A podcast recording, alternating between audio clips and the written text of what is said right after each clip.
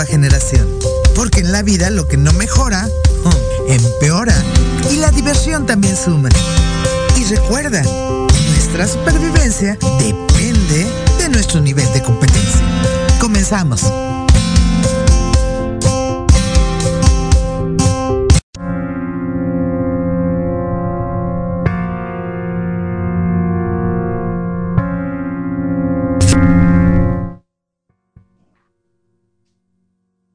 Queridos amigos, muy buenas tardes. Como siempre, bienvenidos a un programa más de nuestro programa Mejorarte, Héroes Anónimos. Y eh, en primer lugar, Silvia, permíteme que mande un saludo muy afectuoso a la conductora del programa, nuestra queridísima amiga Diana Marta Calleja. Hoy anda no muy católica, no te creas que anda muy, muy bien la pobre, pero desde aquí le mandamos un abrazo gigantesco. Mira, hoy, mi querida Silvia, tenemos una amiga de lujo que desborda inteligencia y preparación, como lo es la psicóloga Silvia Ceballos. Mira, no quise poner todo lo que has hecho y todo lo que haces porque realmente llevas una trayectoria muy bonita, muy interesante. Todo lo que haces lo haces bien. Y entonces, fíjate que por eso hoy queríamos charlar contigo. Este, nuestro programa, Silvia, como tú sabes, se llama Héroes Anónimos. Así Y es. está dedicado, está dedicado, Silvia, a los cientos y cientos de hombres y mujeres héroes anónimos que nos hacen posible la vida. ¿ves? Y Así hoy, es. ¿qué crees?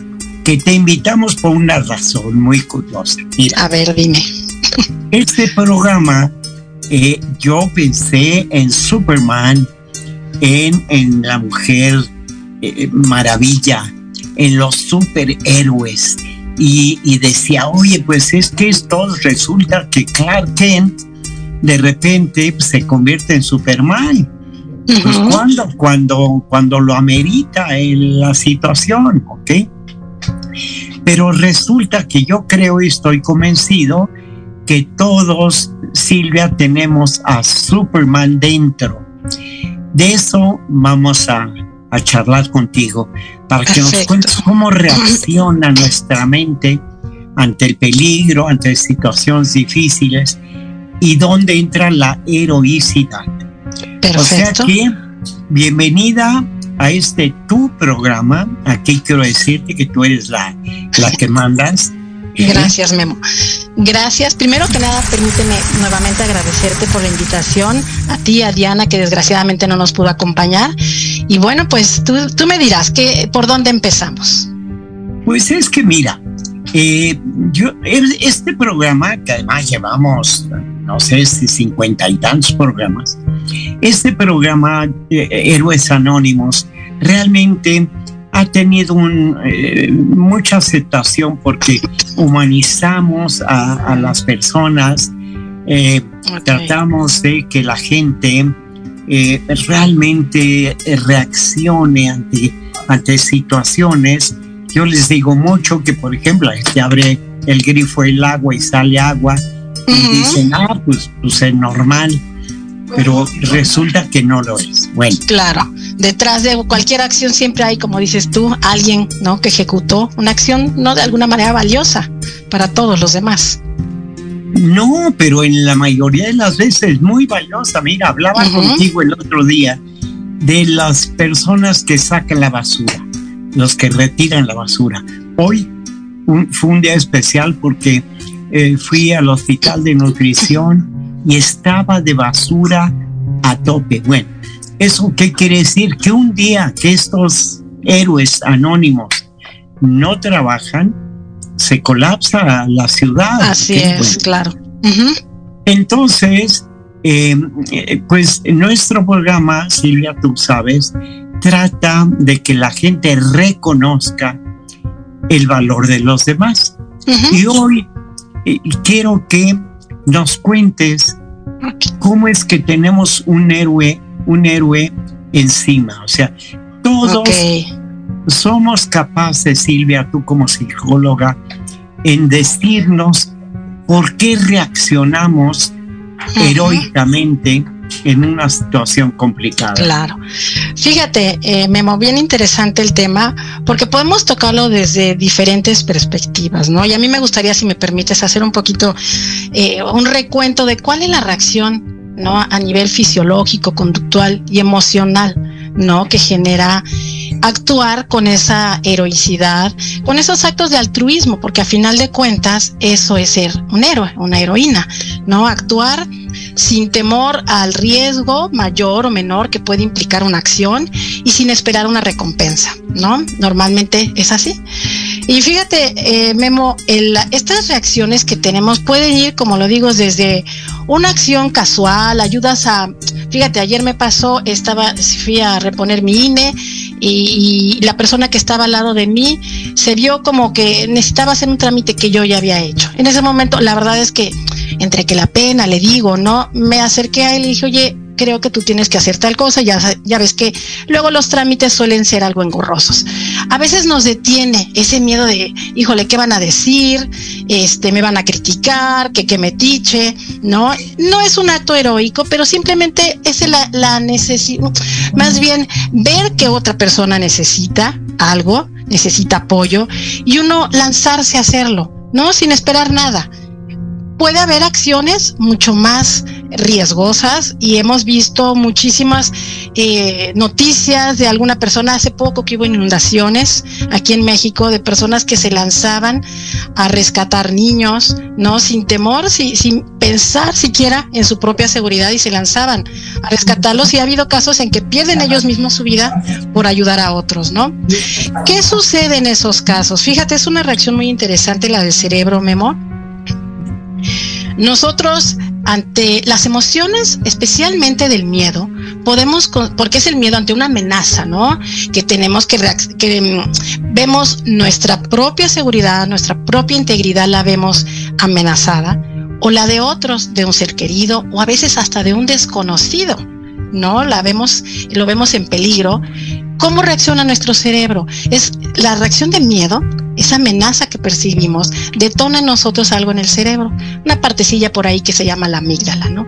Y va a detonar toda una serie de respuestas, tanto a nivel fisiológico, ya sabes, se altera el ritmo cardíaco, la respiración y demás, ¿no? Respuestas, la conducta, ¿no? Y normalmente vamos a responder para tratar de solucionar aquello que vemos que está poniendo en peligro a nosotros o a alguien más. Hay varias reacciones, ¿no? Eh, como puede ser quedarnos congelados, ¿no? Que no podemos hacer nada. Habrá quienes huyan. De hecho, son tres respuestas perfectamente identificadas. Nos quedamos quietos, ¿no? Porque no sabemos qué hacer. Huimos o enfrentamos ese peligro, ¿no? Entonces, sí es, es bien interesante cómo, y bueno, de hecho, la pregunta sería, Memo, y no sé si, si aquí valga la pena plantearla. ¿Reaccionamos igual en cualquier circunstancia? ¿Todos reaccionaríamos igual? ¿Todos somos igual de héroes o heroínas? Y sean, ¿no? ¿Tú qué, tú qué piensas, Memo? No, no, no, no. Mira, en primer lugar, aquí la psicóloga y la dueña del debate eres tú. Okay. En primerísimo lugar. Eh, eh, y eh, cada quien zapatero zapatos. Mira, tú tocaste un tema magnífico, que mucho el tema de nuestro programa es cómo podemos ayudar al de al lado. O sea, uh -huh. cómo reconocemos simplemente al Señor que está junto. Mira, ayer me mandaron un video muy curioso de un experimento que hace un banco en Estados Unidos. Llega un señor mayor a pagar la cuenta del súper y le faltan dos dólares. Y dice, oiga, pues qué pena, pero tendré que devolver algo, tal. No, si lo viste. Y la señora de, de, al lado le dice, oiga, no, faltaría más, tome los dos dólares, hombre. Uh -huh. y, y, así como eso hacen varias pruebas. Sí. Al final, cuando esta gente generosa llega a pagar, dicen, oiga, el banco fulano de tal, por su generosidad, pagará su cuenta del supermercado el día de hoy. Bueno, uh -huh. eso es simplemente apreciar al de al lado. No se necesita ser un héroe, una heroína, Ajá. simplemente separ, explotar el tema humano. Así el es. tema de que estamos juntos en un mundo que tenemos que sacar adelante todos. Eh, tú estabas tocando el tema y me encanta, digamos desde la parte eh, medular, que es la parte científica. Y eso es muy importante que nuestro auditorio lo sepa. Entonces, continúa con, con esta apreciación técnica, vamos a llamarle, de reacción de la gente, de las pues, diferentes reacciones. Así es. Fíjate, Memo, yo quise iniciar con esto, ¿no? Cuestiones un poco más técnicas, ¿no? Para entender lo que pasa en, en nuestro cerebro y fisiológicamente realmente hay una reacción. Pero efectivamente, y, y siguiendo ¿no? Eh, la línea del programa, la intención es humanizarlo y darnos cuenta que esas reacciones se pueden modular y de hecho eh, eh, hay por ejemplo estudios que se han hecho, ¿no?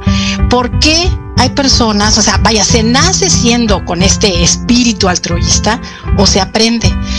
¿no? Y así todo lo que corresponde a los estudios de personalidad, características de cómo somos o no somos, realmente no hay un, un consenso de qué pesa más, si la genética o el aprendizaje, ¿no? Y hoy por hoy eh, lo que lo que se acepta es que ambas partes tienen tienen un su peso, ¿no? En la formación de la personalidad. Y esto es bien importante tocarlo para, para mi gusto, porque se puede enseñar, hay, cultura, hay la cultura del altruismo, de la generosidad, de ver a los demás con compasión, oye, la está pasando mal, ayuda, ¿no? Y ser ese héroe. Y hay una pequeña ayuda, ¿no? Como dices tú, ese gesto de que me faltaron dos pesos, oye, ¿alguien me presta? ¿No? Y se hacen, yo también he, visto esos experimentos, ¿no? De que la gente a veces, eh, gente que en necesidad presta dinero, ¿no? Yo, yo acabo de ver uno que se acerca a alguien con, a un puesto de aguas, de, de sí, de estos de cochecito de la calle, y una persona que se, con coche, que se veía que en una, en una situación económica más holgada y le dice, oye, no traigo dinero, pero me estoy muriendo de sed, ¿me das algo? Y el señor dice, pues mira, no he vendido nada, pero toma. ¿No? O sea, y el otro, y como dices tú, y luego lo recompensa, ¿no? Le dice, ¿sabes qué? Por, por este acto generoso, pues ¿sabes qué? Te quiero recompensar, te quiero agradecer, ¿no? Y esto sea, según se han hecho estudios, son cosas que se pueden aprender, ¿no? En niños se les enseña, se les expone a situaciones en las que ellos observan a sus adultos eh, manejarse, ¿no? De esta manera, siendo generosos, compartiendo, y luego ellos repiten esta conducta, ¿no? Entonces tal vez debiera ser algo que, que todos deberíamos seguir repitiendo, ¿no? Porque aparte, Memo, déjame decirte otra cosa interesante. Eh, hay un área de la psicología, se llama la psicología positiva, que busca tener, es, digamos, desde el 2000, más o menos, desde el año 2000, 2002, que se publicó un libro, en que tiene mucho más eh, difusión, más énfasis. ¿Cuál es el área eh, o el enfoque de la psicología positiva? Pues es de alguna manera hacer florecer todo el potencial del ser humano. Más que enfocarnos en las partes no saludables del ser humano, como puede ser una depresión, obsesiones y demás, es enfocarnos a lo que sí funciona en nosotros bien, ¿no? Y explotarlo, hacerlo mejor. Y fíjate qué interesante que una de las maneras en que podemos ser mejores, podemos ser más completos, más felices, es justamente a través de actos de generosidad. ¿no? De ayudar a los demás. Fíjate que te voy a contar algo muy lindo. Mira, tú sabes que yo he tenido la necesidad de ser atendido en el hospital de nutrición. Y llega una enfermera a 3 de la madrugada a atenderme muy amablemente. Yo le digo, a ver, póngase usted la mano en el corazón y dígame si usted está aquí en este momento por el sueldo el común denominador es que no, mira, eh, hay vocaciones y hay gente que hace trabajo vocacional en favor de otros y que no es el sueldo lo que lo motiva. O sea, nadie deja a sus familia y a sus hijos para ir a cuidar al señor Salceda que está en una cama de hospital, ¿ok? Pero eso es muy lindo y tú dijiste algo clave. Se aprende no se aprende. Hay una clave que es el ejemplo en la familia. Tú sabes que la mayor educación es el ejemplo.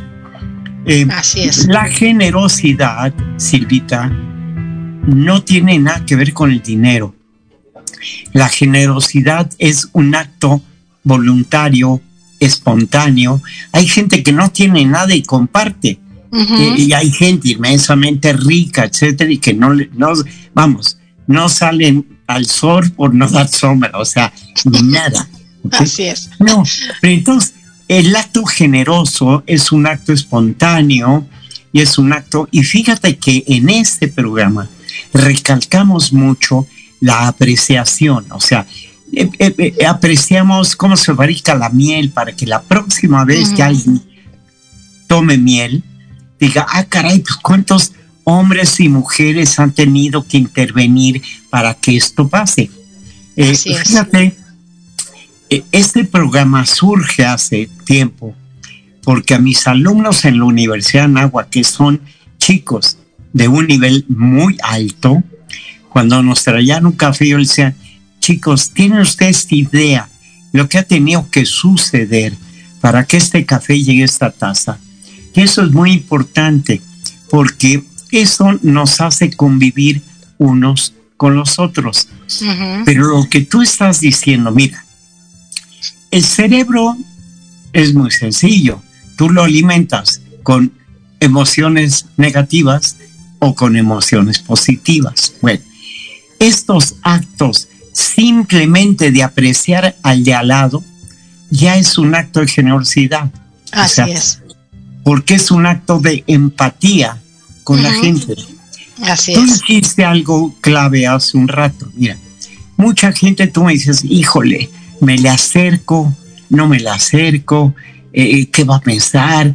Eh, que me estoy metiendo en lo que no me interesa. Y fíjate que, que no debe ser así. Yo, por ejemplo, soy metiche profesional. Me meto en todo donde no me llaman. ¿ok? Pero siempre trato de hacerlo para ayudar a alguien, ¿ok? Y eso, créeme, que te quedas más ancho que pancho, te quedas siempre muy contento Sí. cuando lo logras. Así es. entonces, sígueme contando de, por ejemplo, ah, nos hablan de la serotonina y nos hablan de un montón de cosas. Cuéntanos esa parte, Silvita. Mira, te, cuento, te voy retomando un poquito la última parte y, luego para seguir con esta parte de eh, la química del cerebro, cómo funciona, ¿no? Para darnos, eh, recompensar esas acciones. Eh, como te decía, estos actos, se ha visto que algunas de las acciones que podemos tomar para aumentar el, el nivel de satisfacción personal, sentirnos bien, sentirnos a gusto, es a través de estos actos de generosidad, pequeños, grandes como sea, no tenemos que regalar un coche al vecino para, no, no, no, como tú lo dices, ¿no? Un, gesto de un, de un, buenos días, ¿no? Le, regalo la, una sonrisa, le regalo el saludo, ¿no? O cosas, ¿no? Tal vez más importantes. Esta acción de hacerlo se ha visto di diferentes hay diferentes químicos en el cerebro, desde la serotonina, la endorfina, la oxitocina, son cuatro importantes, ahorita se me ve el nombre de la otra. Todas ellas tienen una función en particular y, funcionan en determinados momentos, pero acciones como estas eh, se ha encontrado que cuando tenemos este vínculo con los demás, se segrega una hormona ¿no? Eh, que, que, permite la dopamina, si no me equivoco, que permite sentirnos bien. Y es a través de este vínculo que se, que se hace con los demás. Entonces son acciones que por sí mismas van a reforzar, son reforzadores naturales. O sea, no tenemos que recurrir a pastillas, nada. Teniendo, ejecutando una acción de estas, nosotros mismos vamos a recibir ese reforzador, porque se van a, se van a segregar estas sustancias en el cerebro que nos van a hacer sentir bien. Todos lo sabemos, como comer chocolate, hacer ejercicio, ¿no? Eh, el sol, ayudan a segregar todas estas, estas sustancias en el cerebro que nos hacen sentir, sentir bien. Y qué mejor haciéndolo de una manera en que nos vinculemos con los demás. Hay de hecho, si me permites comentarlo, Memo, se hizo claro. un estudio hace tiempo, eh, un médico eh, estaba interesado, eh, hizo un estudio longitudinal, esto es a través de varias generaciones. Él quería ver cuál era ese factor que hacía que las personas vivieran más. Él como médico obviamente esperaba, y vaya, y, y, y estos estudios tomó una serie de personas, ¿no? Y dijo, bueno, vamos a, a llevar este estudio analizar todos los aspectos de su vida. ¿Qué comes? ¿A qué hora comes? ¿Dónde duermes? ¿A qué hora duermes? ¿Dónde trabajas? ¿En qué trabajas? ¿Con quién te juntas? ¿A quién besas? Todos los aspectos de su vida, desde salud, este, enfermedades, social, todo, ¿no? Deportes, todo, todo. Él, al ser médico, esperaba que el, índice que con mayor eh, probabilidades se acercara ¿no? a predecir la longevidad de una persona iría orientado a un índice de salud, el que come mejor, el que hace deportes, y no. Sorpresa, la, la, sorpresa fue que las personas que lograban vivir más y mejor eran quienes mantenían mejores relaciones sociales, quienes tenían un vínculo, y no quiero decir, ojo, quienes tienen más amigos, no, no, el que tenemos, los que tenemos más amigos en Facebook, no, no, no necesariamente, ¿no? que tienes 1500 amigos, no. Sí, sí, sí, sí. No, sino amigos realmente significativos, ¿no? Que tienes una persona, tus hijos, un amigo, los, quien sea, una, un, un vínculo cercano social. Esas son las personas que, que, que, se predice van a vivir más y mejor. Fíjate, ¿no? yo creo que yo voy a oír mucho y te voy a contar por qué. Yo tengo una vieja manía desde hace muchos años. Uh -huh. Yo me meto en los bolsillos un montón de caramelos, normalmente de café. Mira, te voy a enseñar uno de mis caramelitos. Okay. Esos caramelos me los meto en el bolsillo diario, 20, 30, los que sean, y voy repartiendo caramelitos a todo aquel con el que me encuentro, ¿ves? Y este, pero ¿quién crees que es el que se siente más satisfecho, más contento? Yo, sin ninguna duda, o sea, la gente me agradece el detalle. ¿Sabes por qué? Porque no están acostumbrados a que nadie les dé nada. Incluso hay gente hasta que desconfía, dice, no, ¿por qué me está dando un caramelo el señor? este, pero así es mi forma de ser. Em, eh, tengo, no sé si a ti te ha tocado, creo que sí, que yo reparto unas plumas plateadas. Ah, sí, sí, sí, me ha tocado. No hay una sola persona en el hospital de nutrición, y te hablo de 200, que no tenga una plumita plateada, como un, un símbolo de simpatía, de agradecimiento, y de cada vez que yo entro una plumita plateada, el que se siente muy contento soy yo, fíjate qué, qué cosa. Cualquiera diría, no es que el Señor es muy egoísta y entonces lo hace para darse un grado de satisfacción, pero no, fíjate que me, me da felicidad tener empatía. Eh, yo me he dedicado toda la vida, tú sabes, a las relaciones públicas. Eh, las relaciones públicas hacen que tú puedas hablar y convivir con quien sea, que no te da pena hablar con el de al lado. Y luego eh, tú tienes muy cerca de ti a, a, a, un amiguijo mío. O sea, resulta que yo tengo amigos, conocidos, etcétera. Tengo amigos y tengo amiguijos, ¿ok? Porque son chicos a los que conocí de pequeñitos ellos han crecido, yo también, y hemos seguido teniendo una relación mágica, maravillosa, ¿ok? Entonces, fíjate que la palabra padre, madre, amigo y hermano se pueden escribir con mayúscula o con minúscula. Todo el mundo habla de la amistad, pero hay amigos con A mayúscula y hay amigos con A minúscula, ¿ok? Y lo mismo, ¿no? Para no y todo mundo, la palabra padre es la misma, madre, etcétera. Silvita, tenemos escaso un minuto para irnos un corte. Entonces, quiero que nos sigas contando técnicamente, porque es lo que el público no conoce, de nuestro cerebro. Y luego yo te cuento mi experiencia personal con mi cerebro. ¿Te parece bien? Bueno, tengo un minutito, ¿no? Pues un minuto. Fíjate, lo interesante de esto, eh, así tratando de resumirlo en este minuto, es que a pesar de que eh, la, respuesta del miedo es una respuesta de las más básicas, ¿no? Muy primitiva, porque tiene la función de preservarnos. Si no reaccionáramos ante una amenaza, ya no estaríamos por aquí, ¿no? supervivencia. Así es, de supervivencia. Entonces cualquiera diría, bueno, pues nada, estoy sujeto a lo que mi cuerpo no reaccione.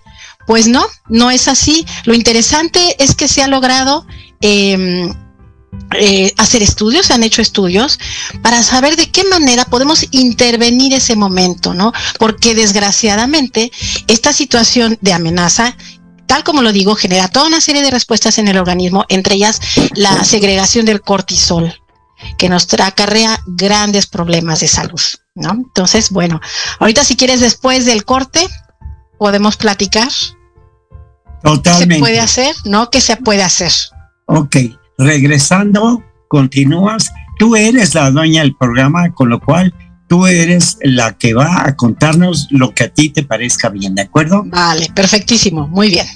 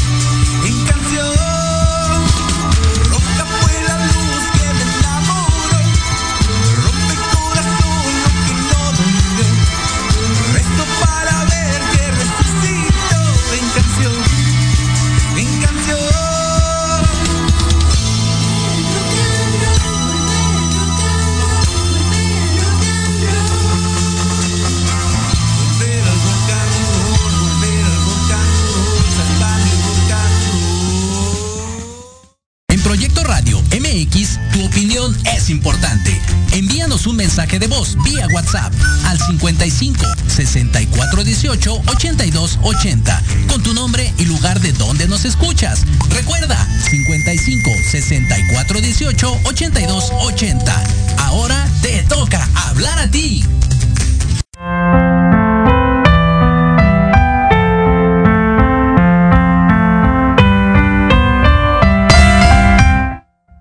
Silvita Chula, antes de meternos en el apasionante tema del cortisol, quiero pedirte un favor. Dile a Lupita, nuestra eh, persona que está en la cabina, Okay. ¿dónde pueden contactar contigo si fuera necesario? Tu Facebook o si tienes Instagram o, o dónde Sí, pueden te- contactar contigo. Déjame, porque yo me soy pésima para eso. Dame un segundo y busco mi Instagram, porque ni me lo sé. ¿Puedes creerlo, mi querido Memo? ¿Te, Bueno, te parece si te doy mi correo electrónico? Eso vale. eso me ¿Vale? parece de cine, muy bien. Vale. ¿Te lo digo aquí mismo? Sí, Lu- Lupita toma nota, Lo va a tomar. el cintillo al programa, Vale. porque si alguien quiere contactar con la mejor psicóloga de México, pues que lo haga con Silvia Ceballos, ¿ok? Gracias. Vale, es S de Silvia Ceballos, C E B A W L O S S Ceballos arroba yahoo.com. Vale. Magnífico. Ahora arráncate con el cortisol.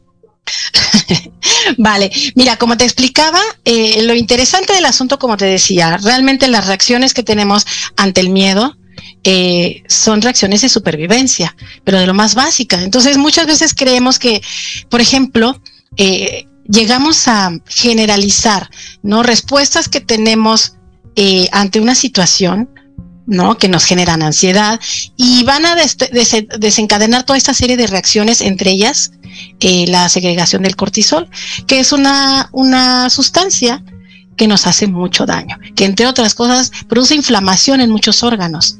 Y vaya, todas las consecuencias que puede desencadenarse, ¿no? A nivel de salud. Y podríamos decir, vaya Silvia, bueno, pues si es una reacción eh, innata ante el miedo, ¿qué puedo hacer? Y como te comentaba hace un momento, se han hecho experimentos tratando de ver en qué momento, y vaya, experimentos muy interesantes, ¿eh? porque se ponen electrodos en el cerebro para ver qué partes del cerebro, esa parte es la amígdala, una partecilla ahí en el cerebro, que reacciona de inmediato ante lo que nosotros percibimos como una amenaza. Pero son microsegundos, fracciones de segundo. Pero se ha logrado detectar que antes de que se dé eh, esa, esa reacción, hay una serie de pensamientos. Nosotros, antes de reaccionar, si yo veo una araña, te puedo asegurar que no todo mundo reacciona igual ante las arañas. Hay quienes, a quienes les gustan las arañas, ¿no? Entonces dirías, a ver, espérame, entonces las arañas no necesariamente producen la reacción de miedo, son muy pocos estímulos los que producen en forma eh, indistinta esa reacción, ¿no? De percibirlos como amenaza, muy pocos. Por ejemplo, los ruidos muy fuertes inevitablemente nos van a hacer así. Pero las arañas no y muchas otras cosas. Entonces, ¿qué está pasando? para que nosotros reaccionemos así. Y bueno, un modelo que se maneja ahora, el más reciente, es tratar de modificar los pensamientos que nosotros tenemos asociados con una situación. Por ejemplo, a las arañas. Si yo desde pequeña a un niño le enseño, no lo toques, no, el, el, yo lo vi, eh, yo lo viví con mi sobrina. Eh, eh, se acercaba su manita a una araña pequeña, una arañita pequeña. Y su mamá, no, no lo toques, te va a picar. Bueno, primer aprendizaje, las arañas son malas, las arañas te pican. A lo mejor, si le enseño que hay ciertas arañas que hacen daño, ¿no? Pero si yo indistintamente le voy a enseñar eso, la niña va a aprender y cualquiera va a aprender y, su, todos sus pensamientos girarán en torno a que las insectos, las arañas probablemente son dañinas. Y cuando ve una araña, ya tenemos personas que, bueno, se, reaccionan de una forma desproporcionada ante ciertos estímulos.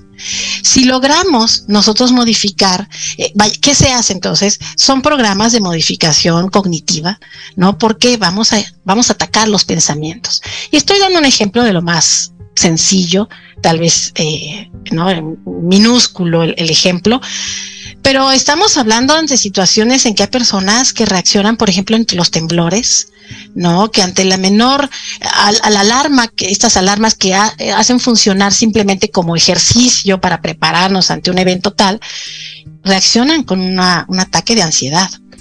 Lo que se tiene que hacer es empezar a trabajar esos pensamientos que se tienen asociados, porque ya se aprendió a tenerle miedo a eso, ¿no? Y tenemos que aprender a desaprender esos pensamientos que hemos asociado, ¿no?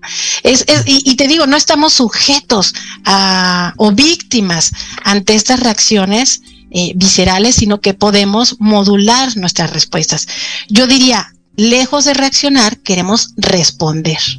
¿No? Y de ahí se desprende todo este tema de lo que es la inteligencia emocional, que es un tema fascinante, ¿no? De cual también podríamos hablar horas, ¿no? Como por ahí, fíjate que estaba yo leyendo, Memo, Ahora se habla de, de, la inteligencia emocional, de aprender a gestionar nuestras emociones. Y los detractores, por ahí una, leí una crítica que decía, bueno, pero ¿cómo vamos a manejar? Somos seres humanos. Tenemos que aprender a reconocer que a veces vamos a sentirnos bien, a veces vamos a sentirnos mal. Eso es cierto. La verdad es que no podemos esperar, no estar contentos toda la vida. Y cuando estamos tristes, hay que aceptarlo. Hay situaciones que nos ponen tristes. La cuestión es aprender a, reconocer esos sentimientos. Fíjate que hace, muchos años yo aprendí eh, de una maestra mía que decía, es observen ustedes a las personas enojonas, estas personas irascibles. Normalmente la ira, no siempre, pero normalmente la ira esconde un sentimiento de profunda tristeza. Pero es más fácil, ¿verdad? Salir por a la calle a gritarle. Claro, sí, por supuesto. Así es, ¿no? Igual que el, el, instinto, o sea, toda la gente que es eh, muy superior tiene un complejo de inferioridad, por ejemplo. Así es. Sí, sí, sí. Y Tendemos como a disfrazar, ¿no? Exacto. Pero aquí lo importante es en qué momento Clark Kent se convierte en Superman, ¿ves? O sea. Así es. Sí, y todos traemos a Superman encima. Y en un momento dado de nuestra vida, mira, yo te voy a contar que toda mi vida yo he tratado de llenar mi cerebro de emociones positivas nada más. O sea, yo no, no veo noticias, no hablo de política ni de religión precisamente para no crearle a mi cerebro elementos negativos. Fíjate un detalle muy rápidamente. Ayer o antier vinieron mis hijos de España, estuvieron conmigo 15 días, muy lindo, y se marcharon el viernes. Y mi mujer estaba muy triste porque se marcharon.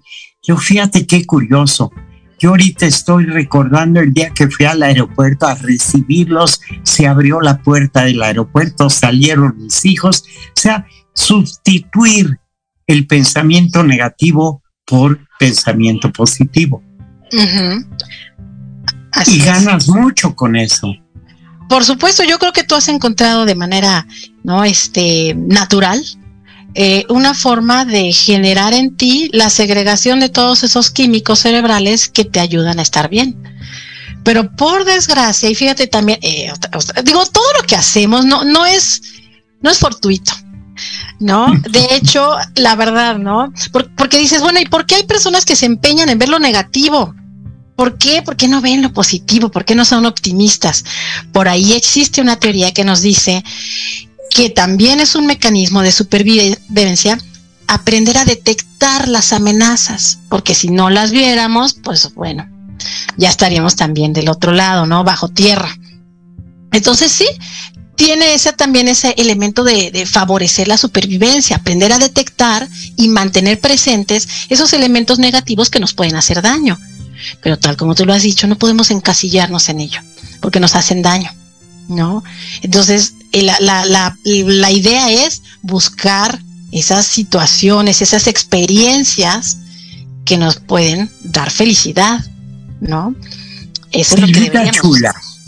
Eh, te voy a echar un comercial y tú vas a ser de las primeras que reciban, eh, porque seguramente tú tienes un ejemplar de mi primera novela.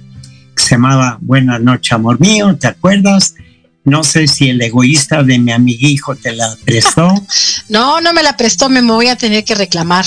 Pues reclámale hoy mismo. Mira, eh, pero bueno, esa fue la primera y ahora estoy en la segunda. Pero la segunda viene al, al, al tema. Mira, mi novela tiene tres capítulos con tres nombres muy definidos. El primero es cómo convertir el fracaso en éxito. Ujú. O sea, eh, cómo convertir la derrota en victoria eh, o la experiencia, la mala experiencia en buena experiencia. Esa es la primera, la primera parte. La segunda parte se llama es lo que hay. O sea, es el presente. Te puede gustar o no, Pero pero es lo que hay. Entonces, pues es lo que hay, ¿ok? Aprende que hizo calor. Pues es lo que hay. Es lo que son- ajá. Entonces, esa es la segunda parte. Y la tercera parte se llama hay que hacer lo que hay que hacer. Bueno, este, fíjate que aunque parezca mentira, pero esa es la base de la felicidad, Sí, porque es enfrentar la realidad, el hoy y ahora, y eso nos lleva a que nuestra mente, nuestro cerebro también se adapte a cualquier situación porque todo el mundo está queriendo que el mundo sea como él quiere. Y te Y no tengo una mala noticia, hermosa Silvita. El mundo no es como yo quiero. El mundo es como es. Así Y es. entonces, es- síguenos contando de las reacciones de nuestro coco.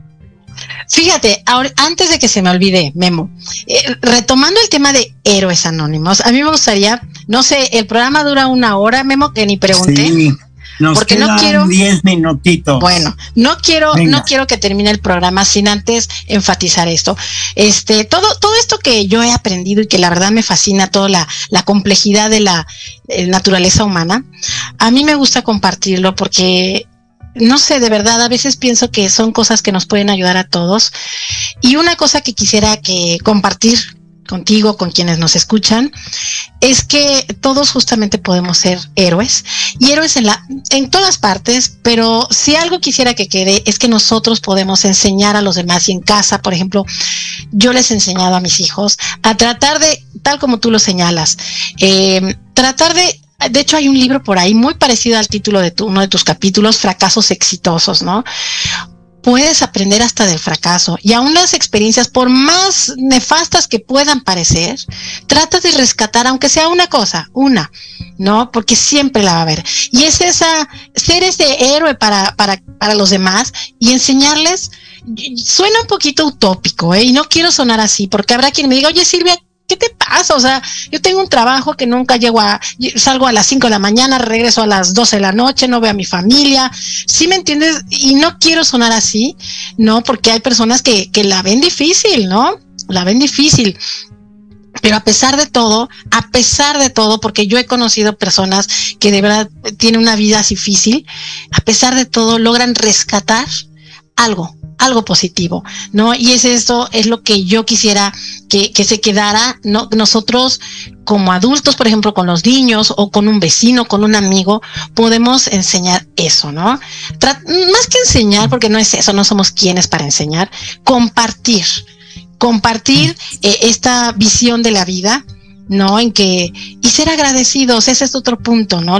La generosidad es el dar y el, el, ser agradecidos cuando alguien más comparte algo con nosotros es algo que nos genera de verdad mucha felicidad. Eh, hay una práctica que se hace eh, muchas familias.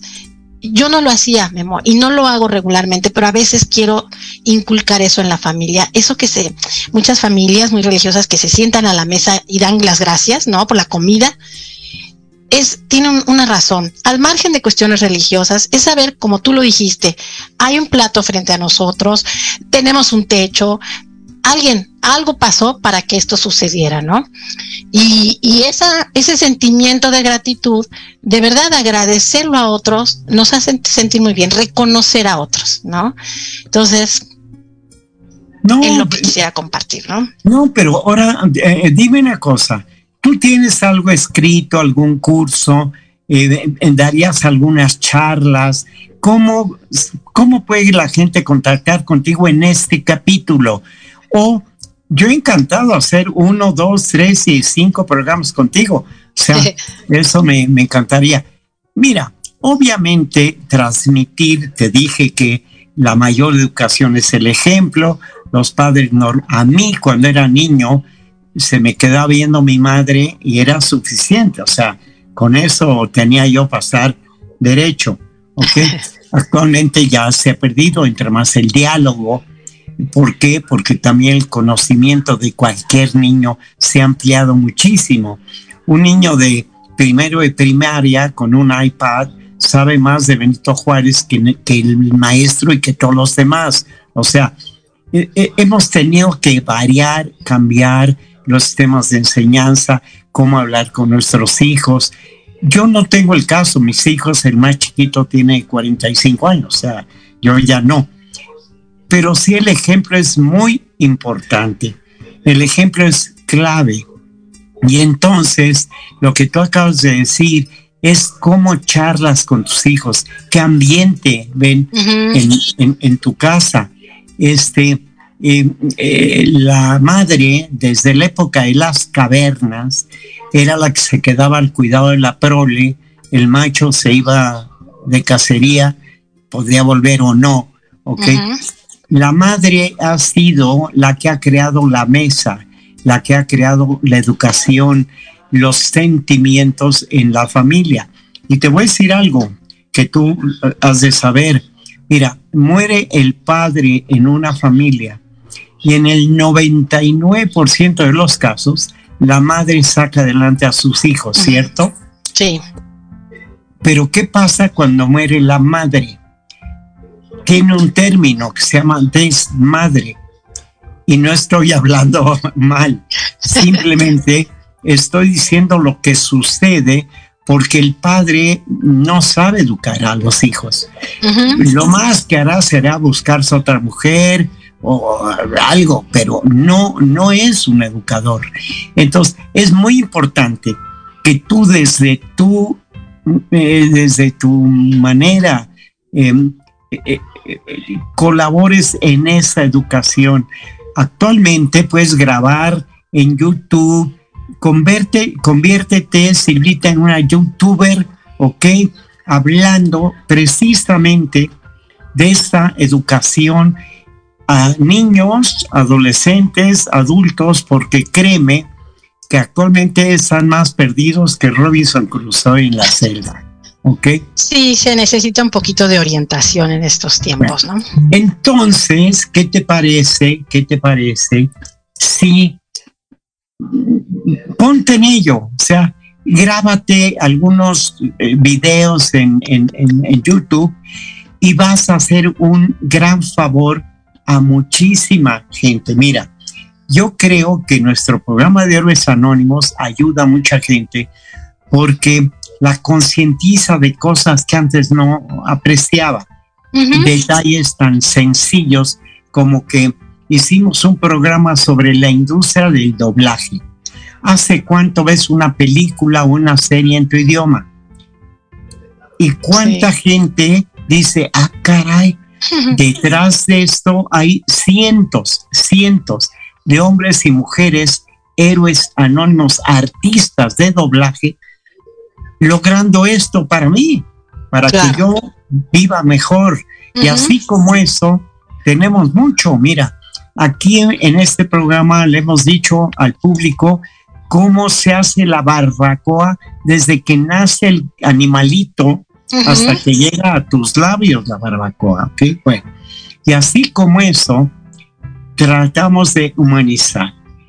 No, tú dijiste una palabra clave, no se trata de educar, se trata de dar ejemplo.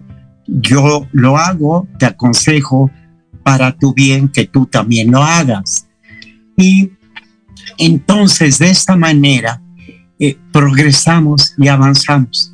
Por ejemplo, mira, detalles tan simples como que mis amigos saben que yo no hablo de política. ¿Y sabes por qué no hablo de política? Porque nunca vas a tener la razón. Claro. porque, oye, cada quien es libre de pensar como se le pegue la gana. No hablo de religión por la misma razón. Yo respeto a que cada quien piense como quiera, ¿ok? Claro. Entonces, no veo noticias. Por ejemplo, a mí las noticias me crean una sensación de impotencia, una sensación de que yo qué puedo hacer para mejorar esto, ¿ok? Y como no puedo hacer nada, entonces me siento impotente. Y entonces, ¿qué hago? Que trato de no ver noticias. Y tú sabes, y tú sabes, el ejemplo que yo estoy es que yo no he trabajado nunca en mi vida. Ni pienso hacerlo. Me quedan dos minutos para decirte que yo no trabajo porque no me da tiempo.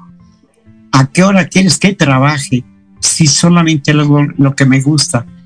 Silvita chula, nos vamos a tener que marchar, pero te digo, eh, yo normalmente en este minutito que nos queda, invito a nuestro público y a ti especialmente al programa del próximo miércoles. Mira, yo acabo de estar en Huatulco, en un hotel muy bueno, y ahí toda la noche había un espectáculo fantástico, digno de Europa, digno de cualquier parte de los Estados Unidos, de Las Vegas. Bueno, el próximo miércoles voy a entrevistar al coreógrafo, al creador de eso.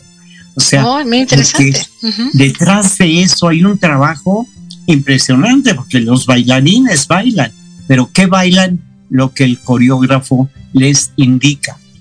Y créeme que el espectáculo que ha hecho ese chico, eh, eh, Josué Robles, es digno de Europa y de los Estados Unidos o de Las Vegas. Y lo vamos a entrevistar en el próximo programa. Estás súper invitada. Gracias. Quiero decirte que para mí ha sido un honor el que haya estado con nosotros. Gracias. Eres, como yo lo dije, una persona muy inteligente, muy bien preparada y eh, con muchísima experiencia a pesar de tu juventud. Y que te agradecemos, no, que te agradecemos yo el primero enormemente la clase que nos has dado en este espacio y que no sé si no, eh, pronto te voy a volver a invitar porque creo que nos quedó mucha tinta en el tintero. Gracias, Memo. El honor ha sido mío. De verdad, muchas gracias por invitarme. Oye, y que le des un beso grande a mis sobrinos. Ya, ya expresé mi cariño por mi amigo. Es que a tu marido lo conocí cuando él tenía cinco años de edad. Sí, yo Imagínate. Sé, casi le cambiaste los pañales, Memo. Pues te, te, digo una cosa, no, pero sí lo conocí muy chiquito. Lo conocí muy chiquito y eh, su padre era mi abogado y hoy él es mi abogado. O sea, tú sabes que yo no muevo un dedo si no es con lo que diga mi hijo, coach y gurú. Perfecto, sí, yo sé. Te mando gracias, un beso enorme, beso a la familia.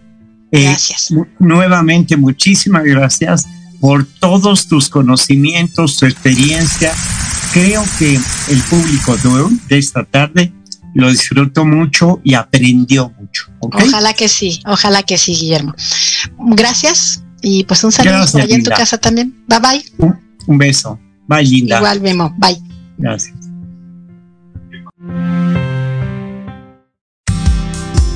Esto no termina aquí. Comienza ahora contigo. Compárteme tus éxitos personales. Dale sentido y valor realmente multiplique en la vida. Estoy aquí para escucharte, orientarte y recibir tus sugerencias en Facebook, arroba Diana Marta Calleja. Nos escuchamos el próximo miércoles de 7 a 8 de la noche en Proyecto Radio MX.com. Estás escuchando Proyecto Radio MX con sentido social.